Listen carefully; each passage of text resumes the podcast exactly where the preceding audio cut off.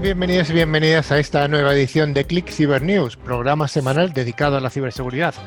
Cada semana traemos las mejores noticias del sector damos nuestras píldoras informativas, desarrollaremos en profundidad algún aspecto y contamos con la presencia de algunas de las personas más destacadas del sector en España.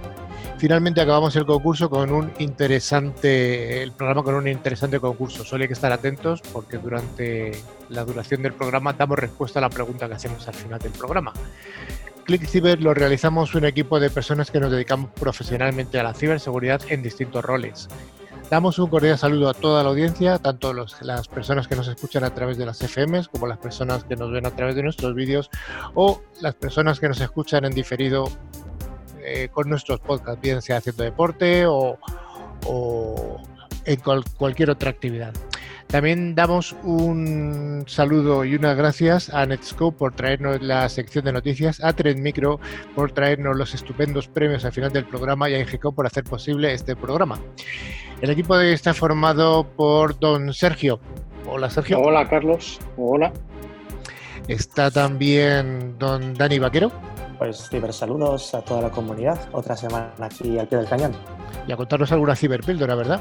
Seguro, seguro que sí. Está la voz profunda de la radio, don Rafa.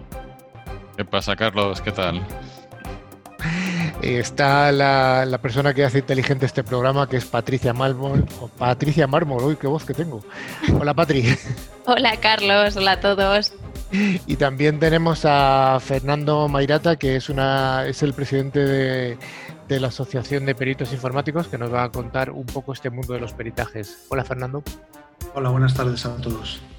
Y finalmente tenemos al invitado del día, que es Samuel Bonete, que es el responsable comercial de Netscope para España y Portugal, para Iberia. Hola, Samu. ¿Qué tal, Carlos? Muy buenas a todos. Finalmente damos las gracias a Javi, que es el pulpo de los potenciómetros, el mago de que esto funcione bien y si funciona mal el responsable, el culpable. Hola, Javi. Hola Carlos, aquí a pie de cañón, esperando que todo funcione correctamente. Yo también lo espero.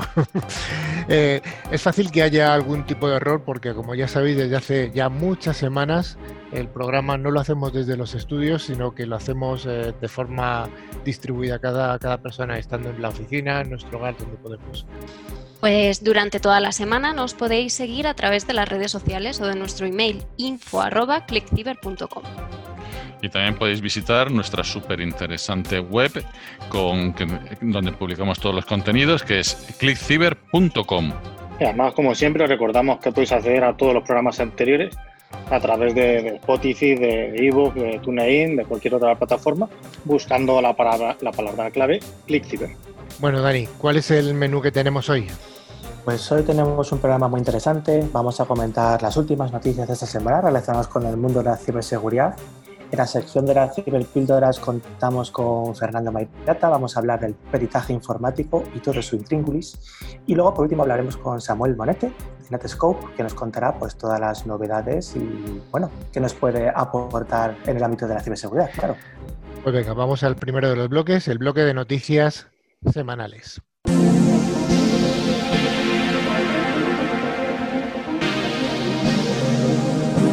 Cada semana, Netscope, solución líder en protección de entornos cloud, nos trae las noticias más jugosas. Y vamos a empezar con esta sección de ataques o ciberincidentes de la semana. El primero de ellos es uno de los más importantes que se han producido estos días y que ha, sido realizado por un ataque de ransomware que ha sufrido la compañía Segurcaisa Adeslas, la cual se ha visto obligada a activar su plan de contingencia tras este incidente. ¿Qué ha pasado, Patrick? El pasado 9 de septiembre, según Caixa Deslas, la compañía propiedad de Mutua Madrileña y de Vida Caixa Grupo sufría un ataque ransomware en uno de sus servidores. De hecho, su página ha estado caída varios días con el mensaje lo sentimos, la página web no está disponible estos momentos, eh, volverá a estar operativa próximamente y ofrecía una serie de teléfonos para que los clientes pudieran ponerse en contacto con ellos. A día de hoy la página ya está de nuevo operativa. Sí, como hemos contado en muchas ocasiones, este tipo de ataque, ¿qué es lo que hace? Pues cifrar todos los archivos para después pedir un rescate económico a las organizaciones a cambio de recuperar todo todos sus datos. En este, eh, en este sentido, según Caixa, Adeslas activó el viernes pasado un plan de contingencia y está trabajando para, eh, recuperar y poder solucionar todos los problemas eh, de los que se han visto afectados. Y es que desde que comenzó la pandemia, las entidades sanitarias se han situado aún más si cabe en el punto de mira de los cibercriminales. Para hacernos una idea de, la dimensión de Segurcaixa Desla, solo bueno, pues podemos decir que la compañía cuenta con 5,6 millones de asegurados y que durante el año pasado pues atendió más de 27 millones de consultas.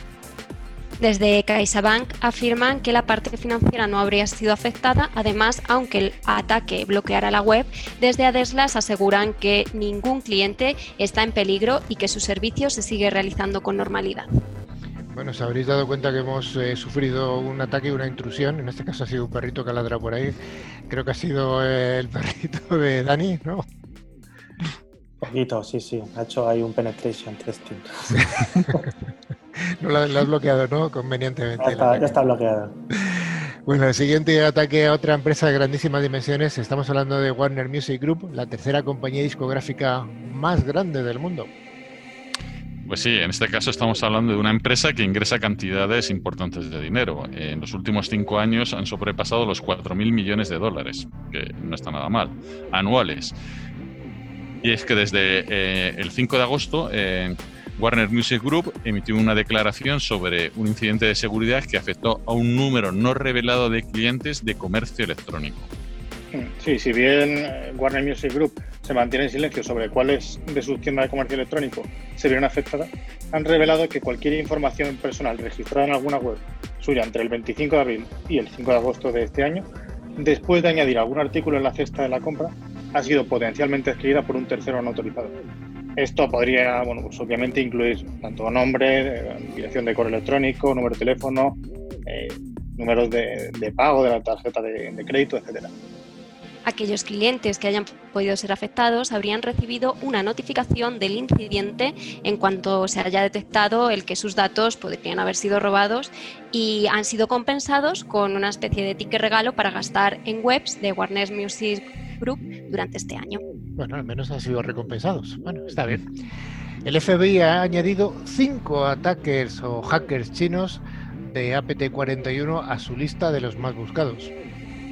Sí, el gobierno de Estados Unidos ha anunciado oh, hoy cargos contra cinco presuntos miembros de un grupo de hackers patrocinados presuntamente por el Estado chino y dos eh, hackers malasios, eh, que son los responsables de hackear a más de 100 empresas en todo el mundo nombrado como APT-41 y también conocido como Varium, Winty, Wicked Spider, el grupo de ciberespionaje ha estado operando desde al menos 2012 y no solo está involucrado en la colección de inteligencia estratégica de objetivos valiosos en muchos sectores, sino también está detrás de ataques de motivación financiera.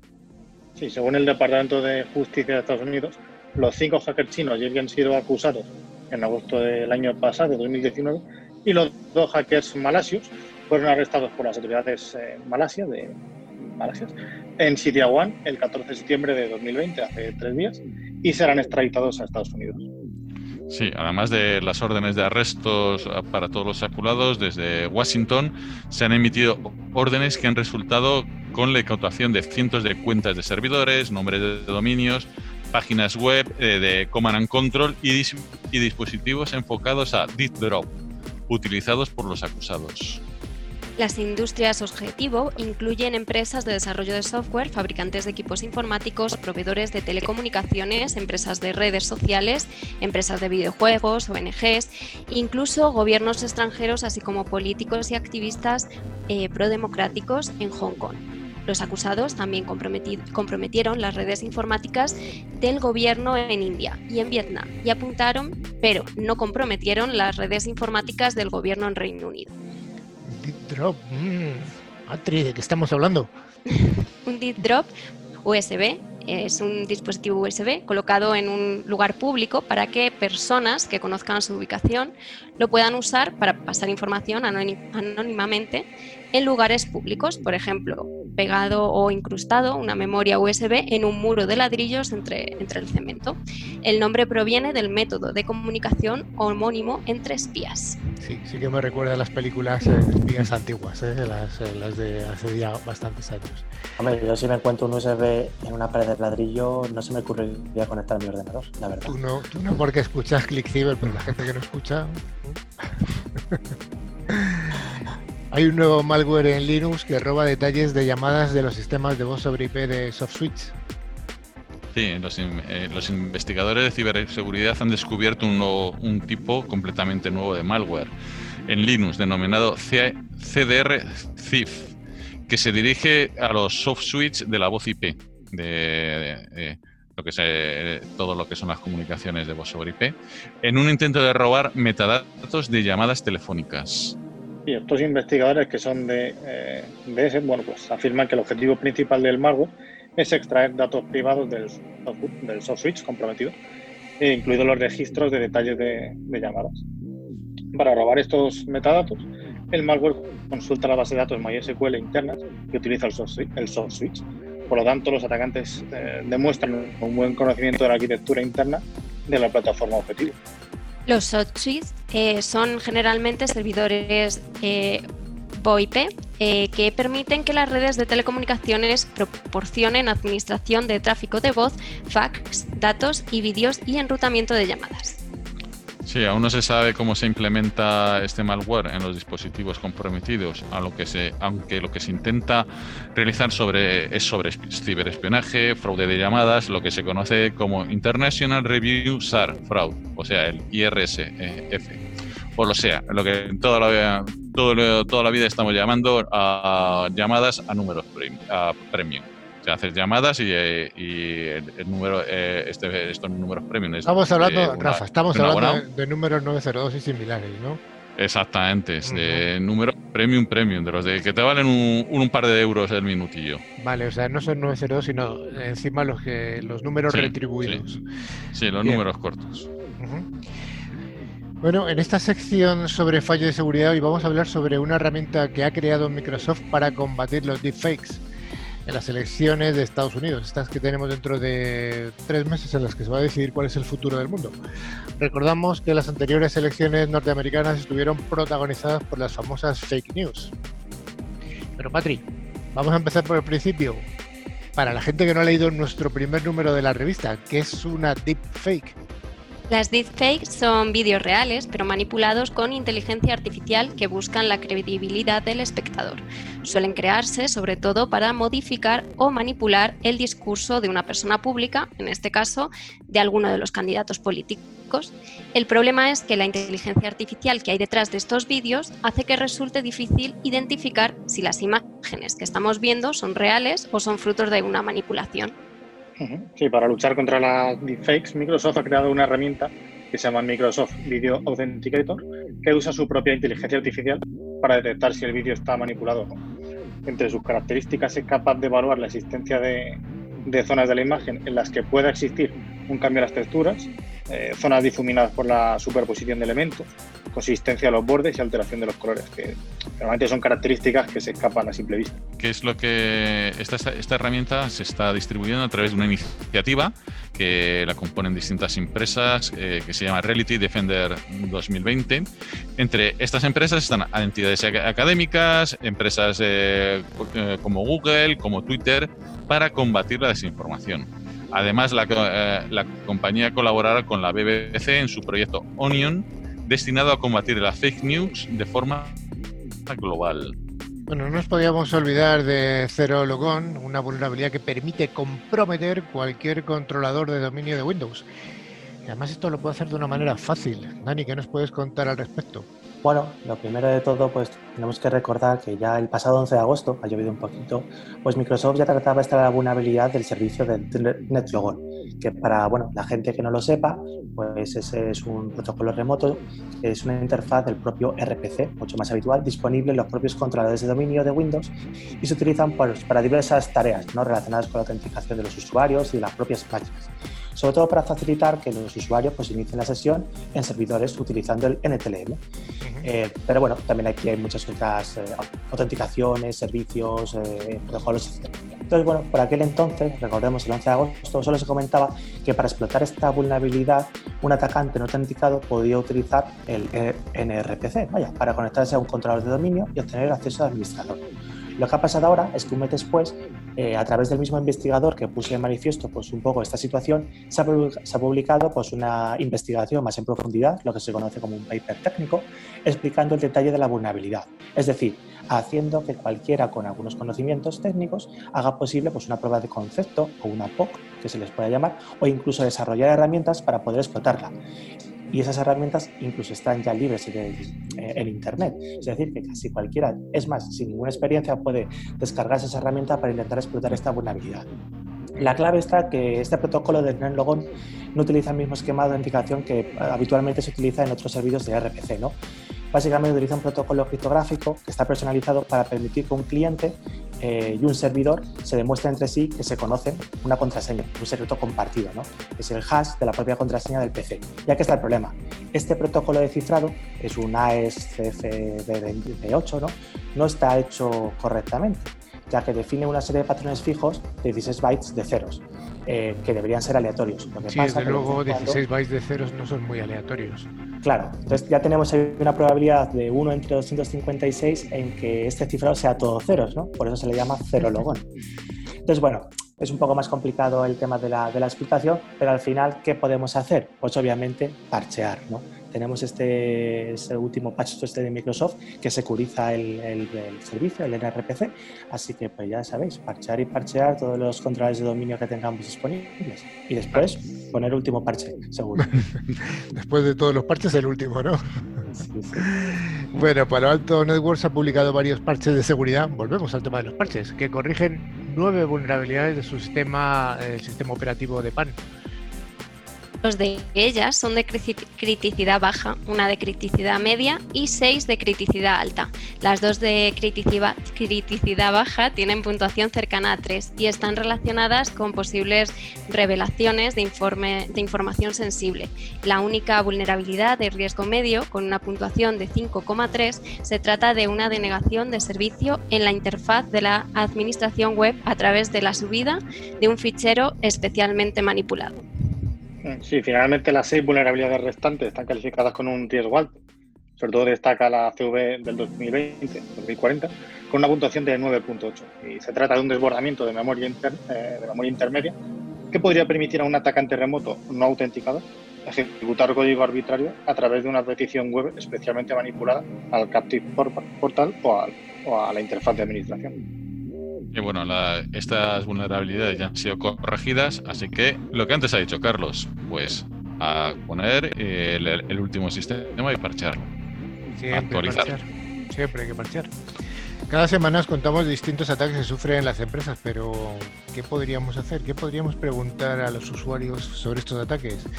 ¿Tú te cambiarías de compañía ante un ciberataque, Patri? Pues Carlos, yo te cuento la opinión de los consumidores. Más de la mitad de, estos consumidores, concretamente el 59%, cambiaría de compañía ante un ciberataque. Un 66% se cambiaría a un competidor si la empresa no, no puede restaurar sus datos y sistemas en un plazo de tres días. Aunque eso sí, la cifra disminuye a un 43% en el caso de que se tratase de una entidad financiera.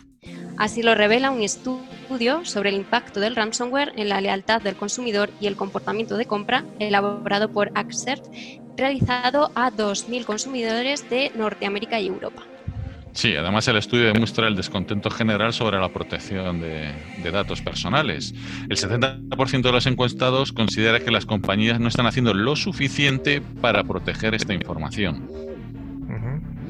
Hablando de datos personales, a nivel nacional, con los, usuarios, ¿son conscientes de cuántas organizaciones usan, almacenan y además acceden a esta información privada, Sergio?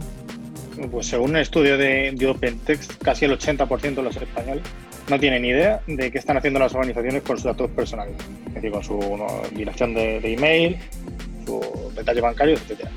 Además, solo el 32% conoce la normativa de protección de, de datos, en este caso, por ejemplo, la GDPR. A pesar de este desconocimiento, el 40% de los encuestados españoles no confía en que terceras organizaciones sean capaces de mantener su información personal privada a salvo de brechas de, datos, hackeos u otros problemas. De hecho, el estudio recoge que el 36% de los consumidores estaría dispuesto a pagar más por una marca que esté verdaderamente comprometida a garantizar la privacidad de sus datos. Bueno, ¿y qué, medidas deberían adoptarse contra estos eh, ciberataques? Pues durante estos días los colegios han vuelto a abrir sus puertas con nuevas medidas de seguridad debido a la pandemia del COVID-19. La dificultad de controlar posibles rebotes ha llevado a valorar la implantación de un modelo de educación mixto que combine la asistencia a clase con el estudio de casa. Esto significa que aumenta, por tanto, el uso de Internet por parte de los menores. Volvemos a la pregunta, ¿qué medidas deberían adoptarse para estar ciberseguros? Pues Carlos, el 75% de los niños de 12 años ya tiene un teléfono móvil, mientras que el porcentaje asciende al 90% eh, cuando tienen 14 años, según, según el INE. Además, según UNICEF, solo el 15% de los niños usaba dispositivos como portátiles, eh, PCs o tablets más de 90 minutos al día. Sin embargo, ahora, después del confinamiento, ese porcentaje ha aumentado a más del 80%. Por ello es importante controlar el tiempo que los menores dedican a Internet para que no caigan en esa dependencia tecnológica.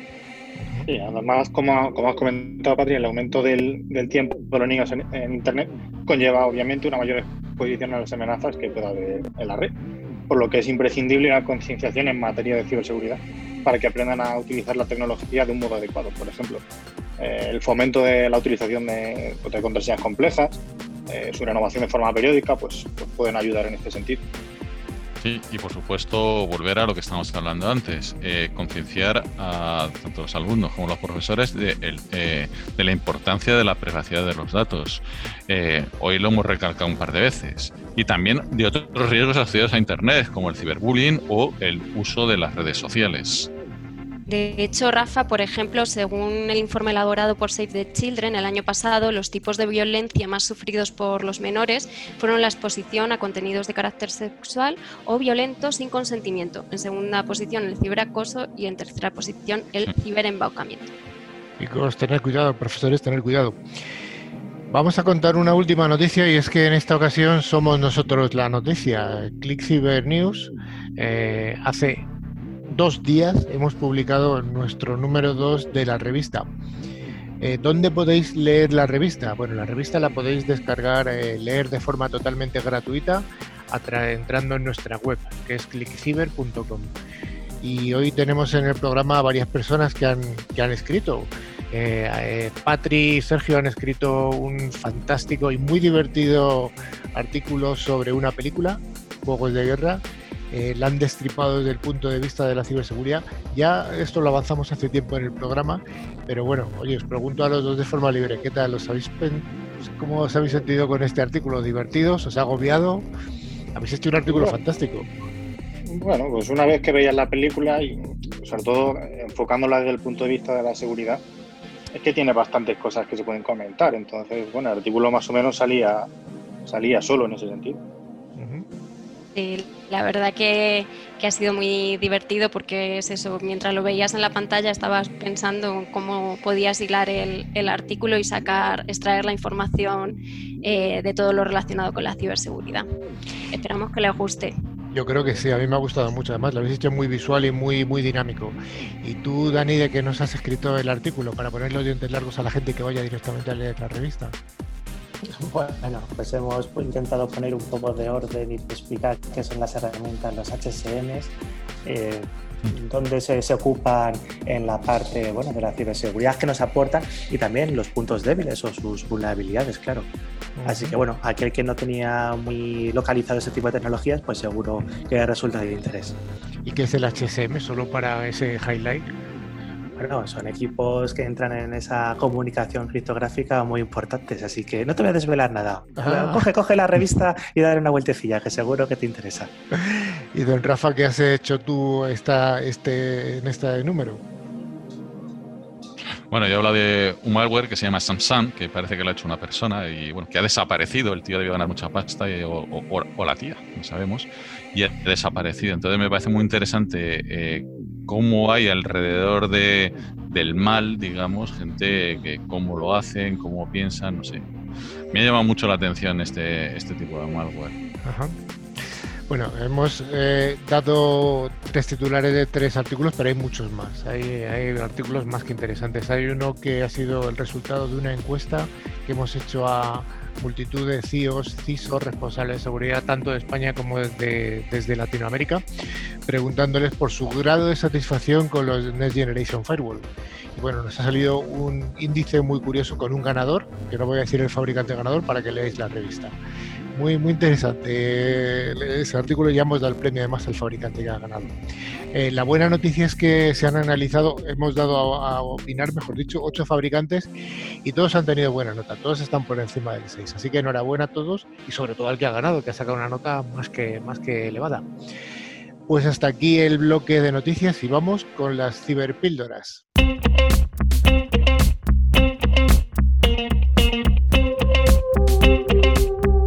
Como hemos comentado antes, está con nosotros eh, Fernando Mairata, que es el director de la Asociación Profesional de Peritos de Nuevas Tecnologías. Bajo este nombre tan largo, ¿qué se esconde, Fernando? ¿Qué se esconde detrás de este nombre tan largo que nosotros cariñosamente llamamos PETEC, de Pericia Tecnológica? Pues nada, nos juntamos unos cuantos, muchos, ¿vale? profesionales de la pericia tecnológica eh, tanto abogados como ingenieros de telecomunicación, ingenieros informáticos, expertos en ciberseguridad, en hacking ético. Bueno, pues eh, somos un equipo multidisciplinar que al final eh, tenemos dos misiones, una que es preventiva. Para todas estas cosas que habéis estado contando antes de, las empresas que, que, han sufrido estos ataques, pues poderles hacer ese estudio antes de que tengan los ataques y, poderles asesorar para que puedan tapar y parchear, como bien habéis dicho, todos esos agujeros. Y por otra parte tenemos la parte, digamos, más reactiva. La parte más reactiva que es cuando todo ha fallado y ha llegado el ataque, pues nosotros somos los encargados de ir a las empresas, empresas particulares, pues a todo aquel que tenga un problema en el que haya nuevas tecnologías de por medio, eh, pues para ver qué es lo que ha pasado, cómo ha pasado y en caso necesario pues poder llevarlo a sede judicial y que se puedan utilizar esas evidencias para llegar al final del caso. ¿Cómo definirías tú de forma rápida lo que es un peritaje informático? Un peritaje informático es un trabajo multidisciplinar eh, que coge las evidencias tecnológicas de un incidente y tiene que hacer que desde que las coge hasta que se presentan en sede judicial, saber con esas evidencias todo el proceso que ha pasado, descubrir toda la historia que hay detrás de ello, ser capaz de plasmarlo en un informe que se presenta ante el juzgado para que lo entienda cualquiera, el juez, los abogados, eh, cualquiera que no sepa informática o que sea un crack de la informática. Y además que no se pueda alterar esas evidencias para que en ningún caso eh, te puedan tirar la prueba por haberla manipulado. Aquí, Fernando, has hablado mucho de la parte judicial, eh, la importancia que tiene pues, esa recopilación de pruebas. ¿Un perito informático sigue algún tipo de metodología en especial o no está arreglado como tal? A ver, lo que no está arreglado como tal es la formación. Igual que un, un médico tiene que estar colegiado, eh, por ejemplo, un perito de seguros no está colegiado. Y eso lo entendemos todos, porque al final un perito de seguros de automóviles eh, no es lo mismo que un perito de seguros de incendios, un perito de seguros de, bueno, pues, que has tenido una gotera en casa y viene el perito a ver los daños, eh, si ha habido suficiente viento para llevarse las tejas del tejado, en fin, una serie de parámetros entonces, todas estas profesiones eh, no están tan regladas a nivel de formación. En el mundo de la informática forense pasa lo mismo. Eh, un perito informático puede ser informático, puede ser teleco, pero también puede ser alguien que ha hecho FP. De hecho, ahora mismo las certificaciones se están encaminando a, la gente que estudia FP. Puede ser una persona que no tiene esos estudios reconocidos, pero que lleva tantos años y tiene una experiencia tan buena que puede practicar esa pericia. Entonces, eh, es una profesión que tiene cabida para mucha gente, pero también tenemos que huir de esos famosos cursos que encontramos online de por 20 horas, eh, conviértete en perito informático. ¿Por qué? Porque eh, si no tenemos cuidado con eso, va a llegar un momento en que vamos a estar delante de un juez y tenemos responsabilidad con el trabajo que hagamos. Y si ante el juez demuestran que lo que hemos hecho es un mock de 10 horas, pero que realmente no somos no tenemos capacidad ni por experiencia ni por formación para eh, ese trabajo que estamos haciendo de pericia poder realizarlo, eh, no solo van a invalidar nuestro trabajo y nos van a invalidar a nosotros como peritos, sino que nos pueden pedir responsabilidades. Y si un juez te pide responsabilidades, es un tema muy serio. Y ahí, en ese sentido, esos procesos judiciales, ¿los jueces tienen el suficiente conocimiento para poder llegar a eso? ¿O se apoyan a lo mejor incluso en otros peritos, pues digámoslo así, de la parte contraria, para poder llevar a cabo ese tipo de investigaciones? A ver, al final lo que tenemos es, pues como en cualquier otro proceso, eh, los jueces no pueden saber de todo. No pueden saber de cómo tienes la estructura de tu casa, eso pues tenemos otros profesionales. O si un puente ha fallado porque uno de los pilares estaba desgastado. Eh, y además saber si te han entrado a través del WhatsApp y te han hecho un fraude. Y además saber, el juez tiene que saber de leyes. Y los que tenemos que apoyar al juez somos los peritos. Lógicamente, yo no voy a ir a asistir a un juez o a un abogado para explicarle por qué se ha caído una casa yo le puedo explicar por qué han atacado a su empresa o cómo la han atacado. Vamos a ver, yo puedo ir de parte. Si voy de parte y el juez no lo entiende bien o hay otro perito en la otra parte y entre los dos no llegamos a las mismas conclusiones, eh, que es malo, es malo porque al final si partimos del mismo origen y seguimos los mismos pasos, tenemos que llegar al mismo final.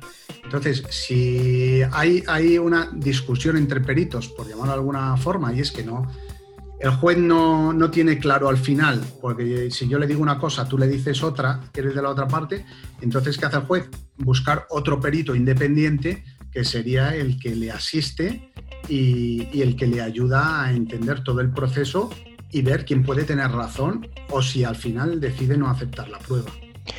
¿Cómo se puede, de qué manera eh, una prueba eh, puede sustanciarse en, una sala judicial de tal forma que, bueno, pues que, sea una, prueba fiable? A ver, eh, una evidencia digital tiene que presentarse en sede judicial siguiendo la ley de firma digital que tenemos en España. ¿Qué significa eso? Pues que yo no puedo presentar un WhatsApp en un pantallazo. Yo no puedo presentar un correo electrónico en papel.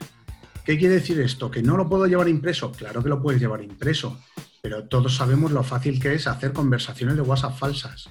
Eh, bueno, con un Word te haces un correo electrónico, lo imprimes y, lo presentas. Bueno, pues eso no tiene ninguna validez, porque al final tú lo que tienes que presentar es, venga, tengo aquí eh, la prueba digital, que la he extraído ante fedatario público, la he dejado en guarda custodia para que no haya ningún problema, para que no sea manipulable y para que si yo he terminado el informe y digo que las, mis conclusiones son 1, 2 y 3, pues cuando llegues tú y vayas a hacer una contrapericial, cojas el mismo inicio y haciendo lo mismo tengas que llegar al mismo final. Entonces, eh, el informe pericial es importante porque si yo te presento un pantallazo y tú te lo crees, pues, pues vamos mal, porque es muy fácil manipular. ¿Qué hacemos nosotros? Sacamos, por ejemplo, en un caso de WhatsApp, sacamos la base de datos entera de WhatsApp y analizamos la base de datos de WhatsApp. No sacamos un pantallazo, con lo cual eh, es mucho más eh, fácil para el juez saber que realmente se ha enviado ese WhatsApp o que no se ha enviado o que un correo electrónico eh, cuando llegó a su destinatario no tenía adjunto y ahora sí lo tiene, o que se ha cambiado el adjunto, en fin, todas las manipulaciones que se pueden hacer con este tipo de pruebas. Y al respecto has hablado de alguna herramienta, por ejemplo, acceder a la base de datos de WhatsApp y demás. ¿Alguna otra herramienta que sea pues de uso más o menos común a la hora de presentar pues pruebas digitales, vaya? A ver, herramientas tenemos muchísimas, pero muchísimas. Depende el caso en el que estés. Porque si tú quieres analizar un teléfono eh, y sacar la base de datos de WhatsApp, tienes un montón de sistemas. Puedes cogerte la Celebrate, que vale eh, bastante la licencia, entonces, pero puedes alquilarla también. Y, tú con la Celebrate sacas la base de datos, la analizas y demás. Pero ¿significa eso que no lo puedes hacer de otra forma? No, tú lo puedes hacer también a mano, extraer a mano a través de comandos conectándote al móvil, sacar la base de datos, sacar la key de encriptación, y luego eh, desencriptar la base de datos y hacer tus estudios a mano. Eh, la ley no te marca con qué herramientas tienes que trabajar. La ley lo que te marca son los procedimientos para asegurar que las evidencias no han sido manipuladas y que han sido tratadas como marcan las ISOs correspondientes o en este caso las UNES. ¿Problema de esto? Pues que al final eh, puedes llegar al mismo sitio de muchas maneras, gastándote mucho dinero en un laboratorio o gastándote menos porque tienes mucha destreza sacando las cosas a mano. La pericia del perito, ¿no? Efectivamente. Oye, otro tema del que nos gusta hablar aquí en el programa es, eh, siempre decimos que en el mundo de la ciberseguridad en general hay muy poquito paro, o prácticamente cero, y te quería preguntar por el tipo de trabajo de los peritos, eh, de los peritos informáticos. ¿La gente se dedica profesionalmente a peritajes informáticos de forma exclusiva o bien como un complemento a otro tipo de trabajo? cómo está esto? Hay de todo. En nuestra asociación tenemos de todo. Tenemos a compañeros que se dedican única y exclusivamente a esto, tienen una cartera muy buena de clientes, se mueven muy bien y, pueden vivir perfectamente de esto. Y hay otros, pues que, que, es la gran mayoría, que lo tienen como una segunda actividad. Porque al final o no tienen tiempo para estar haciendo el marketing que deberían, o no tienen los medios para poder sobrevivir mientras te dedicas al peritaje, porque al final hasta que consigues un núcleo de clientes, hasta que consigues un, volumen de negocio, pues claro, eh, tienes que llegar a fin de mes, tienes que pagar las facturas. Entonces, la, digamos que un 70% más o menos, eh, según nuestra experiencia, eh, lo tienen como segunda actividad. Pues Fernando Mairata, presidente de la Asociación Profesional de Peritos eh, de, Nuevas Tecnologías. Te damos las gracias y animamos a todos eh, nuestros oyentes que tengan curiosidad, que seguro que tenéis eh, información en la asociación para la gente que quiera desarrollar esta actividad profesional. Sí, bueno, toda la información la tenemos en nuestra página web, periciatecnológica.org y bueno, pues en redes sociales nos pueden encontrar, en Twitter somos arroba peritecno, en LinkedIn me pueden encontrar directamente a mí o a la asociación y bueno, pues para todo en lo que podamos ayudar, a orientar y demás, pues aquí estamos disponibles. Pues muchas gracias, Fernando. Muchas gracias a vosotros.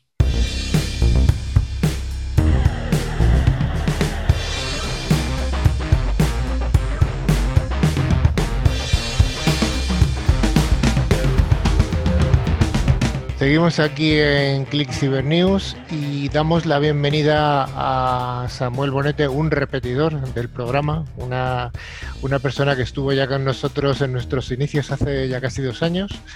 Eh, entonces él estaba arrancando una, una carrera profesional, una nueva, una nueva etapa profesional, mejor dicho, y nosotros estábamos arrancando el programa. La verdad es que estamos creciendo conjuntamente. Hola Samu, Samuel Bonete, responsable comercial para España y para Portugal de Netscope. ¿Qué tal, Samu? Pues muy bien, encantado de estar con vosotros una vez más, Carlos.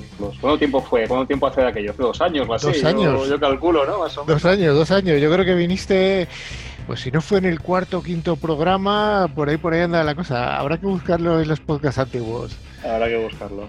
Entonces lo hicimos en los estudios de la radio eh, y ahora no. Ahora estamos eh, cada uno, como digo, de forma distribuida. Pero bueno, estamos próximos. Además nos llevamos bien. Di que sí, di que sí. Bueno, Netscope. ¿Qué es Netscope? Porque yo hace dos años te pregunté qué era Netscope, me contestaste una cosa y creo que habéis evolucionado como los Pokémon. Sí, eh, te contesté una cosa, seguimos siendo esa cosa y no hemos cambiado de ser esa cosa, solo que, eso que éramos, pues al final se ha convertido en algo muy, muy chachi, ¿no? muy, muy sassy, por así, por así decirlo. Eh, ¿Qué es Netscope? Netscope es un proveedor de seguridad desde, desde la nube y es también pues la empresa que patrocina las noticias, lógicamente. seguridad, seguridad. ¿Habéis elegido un buen programa para patrocinar? Seguridad desde la nube, seguridad desde la nube. Eh, bueno, pero es como es un proveedor de seguridad desde la nube. Y eso, como te decía, éramos hace dos años, éramos hace ocho cuando se fundó la compañía y, seguimos siéndolo ahora. Solo que el término de seguridad desde la nube, si os fijáis, ha, evolucionado mucho, ¿no? Hace un año, un año nadie hablaba de SASI y desde que Gartner publicó un report sobre SASI en agosto de 2019, todo el mundo habla de, habla de SASI. nosotros hemos sido y, y, seguimos siendo SASI desde antes de que, de que la gente hablase de, de SASE, porque en nuestro ADN va el poder dar servicios de seguridad desde la nube. Sí que es cierto que los servicios de seguridad que damos desde Netscope pues han evolucionado, han evolucionado bastante, pero se prestan siempre desde la nube, siempre se han prestado desde la nube. Hemos sido un proxy en la nube toda la vida. Si bien es cierto que antes nos centrábamos en lo que eran las aplicaciones SaaS, en proteger el usuario y el dato cuando estaba consumiendo aplicaciones SaaS, muy orientado con un mensaje muy de Casby, muy control de las aplicaciones eh, en línea. Eh, ahora, ahora ese proxy pues eh, evoluciona, madura y es capaz de dar otros muchos servicios, pero volviendo al mismo punto, a prestar servicios desde la nube. Sois una empresa 100% cloud, no tenéis ningún tipo de equipamiento on-premise en el domicilio del cliente. Oye, ¿cómo se lleva esto de ser una, empresa de seguridad 100% cloud? ¿Han evolucionado ya las empresas de tal manera que se creen esto de la seguridad desde la nube? Sí, sí, la verdad que bueno, te encuentras de todo, ¿no? Iba mucho con el, con el nivel de madurez digital de las empresas. Hay empresas que ya digitalmente se han transformado, han evolucionado, han adoptado la, la digitalización, y igual que se han llevado IAS, o se han llevado SaaS, pues piensan en que llevarse la seguridad a la nube es, un acierto, ¿no? Un security as a service. Y, te encuentras con otras empresas que no, con empresas que les cuesta mucho más, que siguen siendo muy pues más legacy en ese sentido y, sacar cosas como la seguridad y llevarse servicios de seguridad a la nube les, cuesta más, más. Yo lo que sí que pienso es que el coronavirus nos ha, nos ha ayudado en, en todo esto, porque ha forzado que el que no estaba digitalizado se tuviese que digitalizar, la gente trabajara desde cualquier lado, se conectase desde su casa y nos hemos dado cuenta de que, de que hay que en esa transformación del puesto de trabajo había que transformar también, también la seguridad, había que, pues seguir ayudando al usuario a no, a no quedarse infectado, seguir controlando tu información, pero ya sin ese perímetro que tenías de toda la vida, sino cuando el usuario se conecta desde su casa. Y eso nos ha venido, nos ha, venido bien, en, el sentido de que los que eran más reticentes a mover la seguridad de la nube, ven que hace falta mover la seguridad de la nube y desde la nube, pues, pues proteger la navegación del usuario, todo el tema de proxy cloud, proxy desde, desde cualquier lado, poder proteger al usuario con independencia de donde esté proteger la información, ¿no? Ver, ver, mi información dónde termina, si está terminando en un OneDrive corporativo, en un OneDrive de un tercero, si está yéndose a un Dropbox personal, no sé, poder controlar todo eso y poder hacer DLP también de, mis datos y, ver dónde está terminando todos, todos mis datos. Es algo que antes solamente unos pocos hacían, de poder hacer eso o querer hacer eso desde la nube, yo creo que está en boca de todo el mundo el hacerlo cada vez más. Oye, me hablas de proxies, de, proxy cloud. Eh, me pongo un poco como abogado del diablo. Si yo digo, yo tengo un Generation Firewall que ya tiene filtrado de URLs, ¿por qué tengo que poner una solución tipo SASI o SASE para los que lo decimos en español? ¿Por qué? ¿Por qué hace falta Netscope? Pues es una, es una muy buena pregunta. Me da porque tengas un, un firewall de nueva generación o que tengas un proxy cloud ya. Al final, Todas esas soluciones, si te fijas, son soluciones que fueron diseñadas hace cuántos años, te pregunto. ¿Cuánto tiempo se diseñó un de nueva generación? Sí. Hace años. O, los primeros proxy clouds, eh, ¿cuánto tiempo se hace que se diseñaron? Hace ya más de 12 años, más de, no sé, mucho tiempo. Y, si te fijas en ese momento, cuando se diseñaron esas soluciones, pasábamos de la capa 3, capa 4 a, capa 7, ¿no? A ver las aplicaciones y aquello era la revolución. Yo siempre hago una aproximación muy de a low block. Yo te bloqueo una URL, te bloqueo una aplicación, te permito un upload, pero, muy, muy a low block. Eh, y ese modelo era válido cuando el 80% de tu tráfico era web y casi no había tráfico a cloud. Pero es que a día de hoy ha cambiado radicalmente. A día de hoy, ponte en tu día a día, en vuestro día a día, de todos los colaboradores de, de Click Radio. Eh, tú te levantas, te vas al Gmail, luego te vas al OneDrive, luego abres el Salesforce, luego tienes un Teams, luego tienes otro Teams con otra empresa y luego tienes otro Teams con otra más. Es decir, el 80% de tu tráfico termina en servicios SaaS, no termina en páginas web.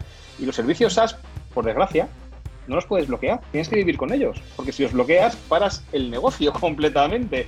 Entonces, en este punto, en el punto en el que eh, el 80% de tu tráfico a Internet ya no termina en una página web, sino que termina en un servicio SaaS, ¿sigue siendo válido bloquear URLs, bloquear aplicaciones, restringir así muy de grano, bloqueo los uploads a Dropbox o bloqueo? No, lo que te hace falta es entender la aplicación cloud, cómo se está consumiendo y poder actuar pues con formas o con, mecanismos muy granulares. Por ejemplo, te pongo un ejemplo. Yo no puedo bloquear el OneDrive en mi empresa porque consumo OneDrive. Lo que sí que quiero hacer es que si Samuel va al OneDrive de Netscope, puede hacer lo que le dé la gana, subir cualquier documento, bajar cualquier documento, siempre y cuando venga desde un PC corporativo. Pero si Samuel va al OneDrive de Click Radio o al OneDrive de Ingecom, no le deja de subir cierta información. Uh -huh. o, o, miraré muy bien lo que se descarga para asegurarme que no se está descargando ningún malware. O si intenta hacer un login en un OneDrive con unas credenciales, que no es el corporativo, fíjate, ¿eh? la instancia no corporativa, con unas credenciales corporativas, ¿qué haces metiendo tu usuario corporativo y tu password corporativa en un OneDrive que no es el corporativo? Pues eso un firewall de nueva generación o eso un proxy, aunque esté en cloud. No, no, no, están pensados para entender todo eso. Nosotros sí. Por eso vamos, vamos al punto de, de hacer esta reflexión. Si, si el 80% de tu tráfico termina en cloud, ¿realmente vas a confiar tu seguridad a día de hoy en una solución que no entiende, que no entiende el cloud? ¿No sería más lógico confiar en un fabricante que viene de ahí? Nosotros hemos crecido, pues la empresa tiene ocho años, el primer producto salió al mercado hace seis años, pero es que hemos crecido en la nube, entendiendo la nube. Uh -huh. Tiene mucho más sentido confiar en alguien que viene de aquí, que viene de, del mundo cloud. Entonces, vosotros sois un cloud nativo, pero eh, me estás diciendo que hay que quitar los firewall. ¿El perímetro ya no, no, existe? Uf. Yo no te he dicho, o sea, el perímetro ah, se ha distribuido, vale, vale. pero yo no te he dicho que hay que quitar los firewalls, ni mucho menos. Lo que te digo es que hay muchísimas funcionalidades que haces a día de hoy en un firewall y que tenían sentido cuando el usuario estaba detrás del firewall, que, que ya no las debes de hacer en un firewall, uh -huh. que las debes de hacer en la nube. Por ejemplo, el control de la navegación de los usuarios. ¿Qué sentido tiene seguir haciendo control de navegación en, en un firewall cuando el usuario no está detrás de ese perímetro? Y, y, y vuelvo para atrás. ¿Qué sentido tiene seguir haciendo control de navegación en un firewall cuando ese firewall no entiende las aplicaciones cloud? Cuando la mayoría de la gente le preguntas, oye, ¿tú qué haces con el tráfico cifrado? Ah, pues bueno, yo lo rompo, pero ¿lo rompes todo? No, todo no. Porque el Office 365 me da miedo romperlo. Me da miedo romperlo porque un firewall está limitado en memoria, en procesamiento, y, y, el chorro de 365 es un chorro brutal ¿no? de, de tráfico. Lo haces en la nube, porque no lo vas a romper, porque no lo vas a inspeccionar. Entonces, a la pregunta, ¿hay que quitar los firewalls? No, no hay que quitar los firewalls. ¿Siguen siendo los firewalls necesarios? Claro, siguen siendo necesarios. Y en algunos contextos, muy necesarios. Ponte un contexto de OT. No vas a quitar un firewall nunca, ni vas a hacerlo desde la nube. ¿Le puedo quitar al firewall funcionalidades que antes hacía dentro de él y me las puedo llevar a la nube para que protejan a todos mis usuarios? Claro que sí. Y es lo que abogamos nosotros y lo que aboga cualquier fabricante de SASI. Llévate servicios de seguridad que estás dando on-prem, llévatelos a la nube. Y cuanto más servicio te pueda dar ese fabricante en la nube, pues más vas a poder luego crecer y sacar servicios hacia allí, hacia, hacia cloud. Oye, eh, yo quería acabar eh, esta entrevista contigo con el tema de los costes, porque a fin de cuentas a las empresas sí que les importan los costes. ¿Qué costes o qué ahorro de costes podemos encontrar por implantar este tipo de soluciones respecto a, las soluciones más tradicionales? Creo que la, conversación vuelve a qué beneficios han encontrado la, las empresas ¿no? cuando se han ido a SaaS o cuando se han ido, se han ido a ellas. Y, hay varios beneficios que muchos de ellos van ligados a, a ahorros de costes. Uno, uno muy importante eh, son costes de operación tú tienes un equipo de gente, lo tienes contratada o la tienes externa, pero tienes un equipo de gente que cuántas horas pasan a, al mes parcheando las vulnerabilidades que habéis contado. Porque habéis contado varias vulnerabilidades, con CVs muy graves y con... ¿Cuántos días al mes pasan parcheando? Mucho tiempo. Parcheando, actualizando, instalando. Si tienes un data center nada más, igual es poco, pero si es una gran multinacional que tiene 8 puntos de presencia, 8 clústeres de proxies, 8 clústeres de firewalls, ¿cuánto tiempo tardas operando ese security stack? Muchísimo. Bueno, llévatelo a la nube. Se acabó el parchear, se acabó, se acabó el tener que preocuparte de enracar, de desenracar. Todo es automático realmente. Tienes un proveedor de servicios de seguridad que se encarga de hacer todo esto. Ahora vete, vete al otro punto, vete al extremo de es que se me han quedado mis proxies obsoletos, o tengo que hacer inspecciones SL a muchísimo más tráfico. Compra cajas, si tienes 8 data centers o 8 localizaciones, compra cajas para las 8 localizaciones. Aquí no tiene nada que ver con esto. Aquí tú realmente lo que tienes es un servicio en la nube. Te están prestando un servicio y si te hace falta procesar más información, manda más información. Aquí estamos trabajando pues como se trabaja en SaaS. Se trabaja por usuario año. Es un coste usuario año. Me da igual lo que me mates. Es un coste por usuario año. Y hay otro punto también muy importante, ¿no? Y es el, el CAPEX versus OPEX. ¿eh? ¿Qué me cuesta hacer una, no sé, comprar una playa de seguridad pensando en mis próximos cinco años, cuando yo no sé lo que va a pasar en cinco años realmente? Tengo que poner por delante, encima de la mesa, el, coste de una caja o de, o de, un producto a cinco años. ¿no? Eh, olvídate de eso. Aquí estamos hablando de poder contratar de forma dinámica. Año a año tú vas contratando más o vas contratando menos servicio. Oye, ahora tengo mil usuarios, año que tengo 1500, contratamos un año, incluso pagamos mes a mes y si hay que regularizar a final de año, regularizamos para arriba o para abajo, pero es un servicio, no es una caja, una inversión en, un equipamiento de seguridad. Claramente se hablando de cambiar eso, modelo de OPEX, por, o sea, sí, modelo de CAPEX por de OPEX, ¿no? Básicamente. Correcto, correcto. Hay, otro punto también muy, muy importante y es el tema de, comunicaciones. Eh, fíjate que los modelos de seguridad centralizados al final dependen muchísimo en, comunicaciones internas, en enlaces internos, en, mover todo el tráfico hasta un punto central para desde allí salir a Internet. Este modelo es un modelo totalmente distinto. Estás hablando de un perímetro en la nube al que conectas tus usuarios o conectas tus oficinas directamente. ya, ya, no tienes que mover todo el tráfico internamente hacia un punto central, sino que vas buscando el local breakout, hacerlo directamente en cada oficina, que cada oficina conecte directamente a Internet. ¿Y eso es seguro? Claro. Si esa oficina, en lugar de conectar directamente a Internet, conecta a un punto central, que es Netscope, es mi nube, desde el que damos la seguridad cuando el usuario navega a web, cuando el usuario va a SaaS, incluso podemos dar también funcionalidades de acceso remoto, estás consiguiendo abaratar costes de conectividad a la WAN y abaratar costes de conectividad entre las oficinas, en las comunicaciones internas. Entonces, hay varios, hay varios puntos para poder ahorrar costes cuando te vas o cuando transformas la seguridad hacia soluciones de este tipo, soluciones así.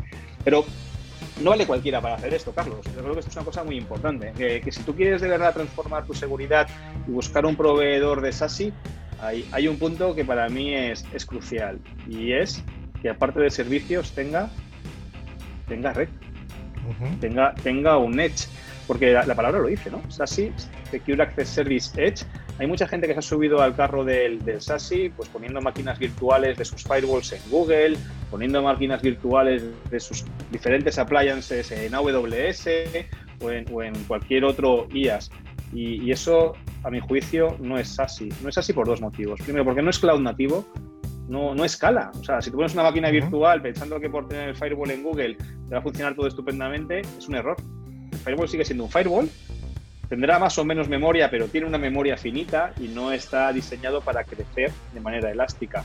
Y el segundo punto es que lo has dejado en la nube de un tercero, en un IaaS. No, no, no hay un control en ese IaaS de cómo están configuradas las cosas, cómo está configurado el routing, cómo está configurado el peering con contigo como cliente, ni el peering con los proveedores de soluciones SaaS que acabas consumiendo. Entonces, si tú de verdad quieres ser un SASI o quieres, quieres depositar tu confianza en un proveedor de SASI, tienes que asegurarte de que ese proveedor de SASI tenga una red en garantías y tenga servicios operados por él mismo. Y ahí en Netscope yo la verdad que estoy muy contento porque este año hemos abierto un data center en, Madrid, eh, teníamos data centers en casi todas las principales capitales de Europa, tenemos cuatro data centers en Latinoamérica, que para el mercado español es súper importante y no hay ningún otro proveedor de SASI, con cuatro data centers propios en Latinoamérica, en, Sao Paulo, en Chile, en Argentina y en Colombia. Y, el poder tener data center propio, tanto en Latinoamérica como en España, para el mercado español, es una cosa muy interesante. Sobre todo, pensando que en cuanto tu tráfico llega a mi data center, mm, yo te lo pongo en un salto en Microsoft, hay direct peering con Microsoft, direct peering con Google y direct peering con los principales proveedores de, de cloud. Bueno, Samu, pues se nos acaba el tiempo. Em, la próxima vez que vengas, eh, no sé si Gartner habrá inventa- inventado otra, otro acrónimo, pero estoy seguro que si se lo ha inventado estaréis vosotros detrás. Gracias, Si Samu. tiene que ver con cloud, Seguro. ahí seguro. Ahí estás. Si no lo habéis inventado vosotros. Muchas gracias. Samu.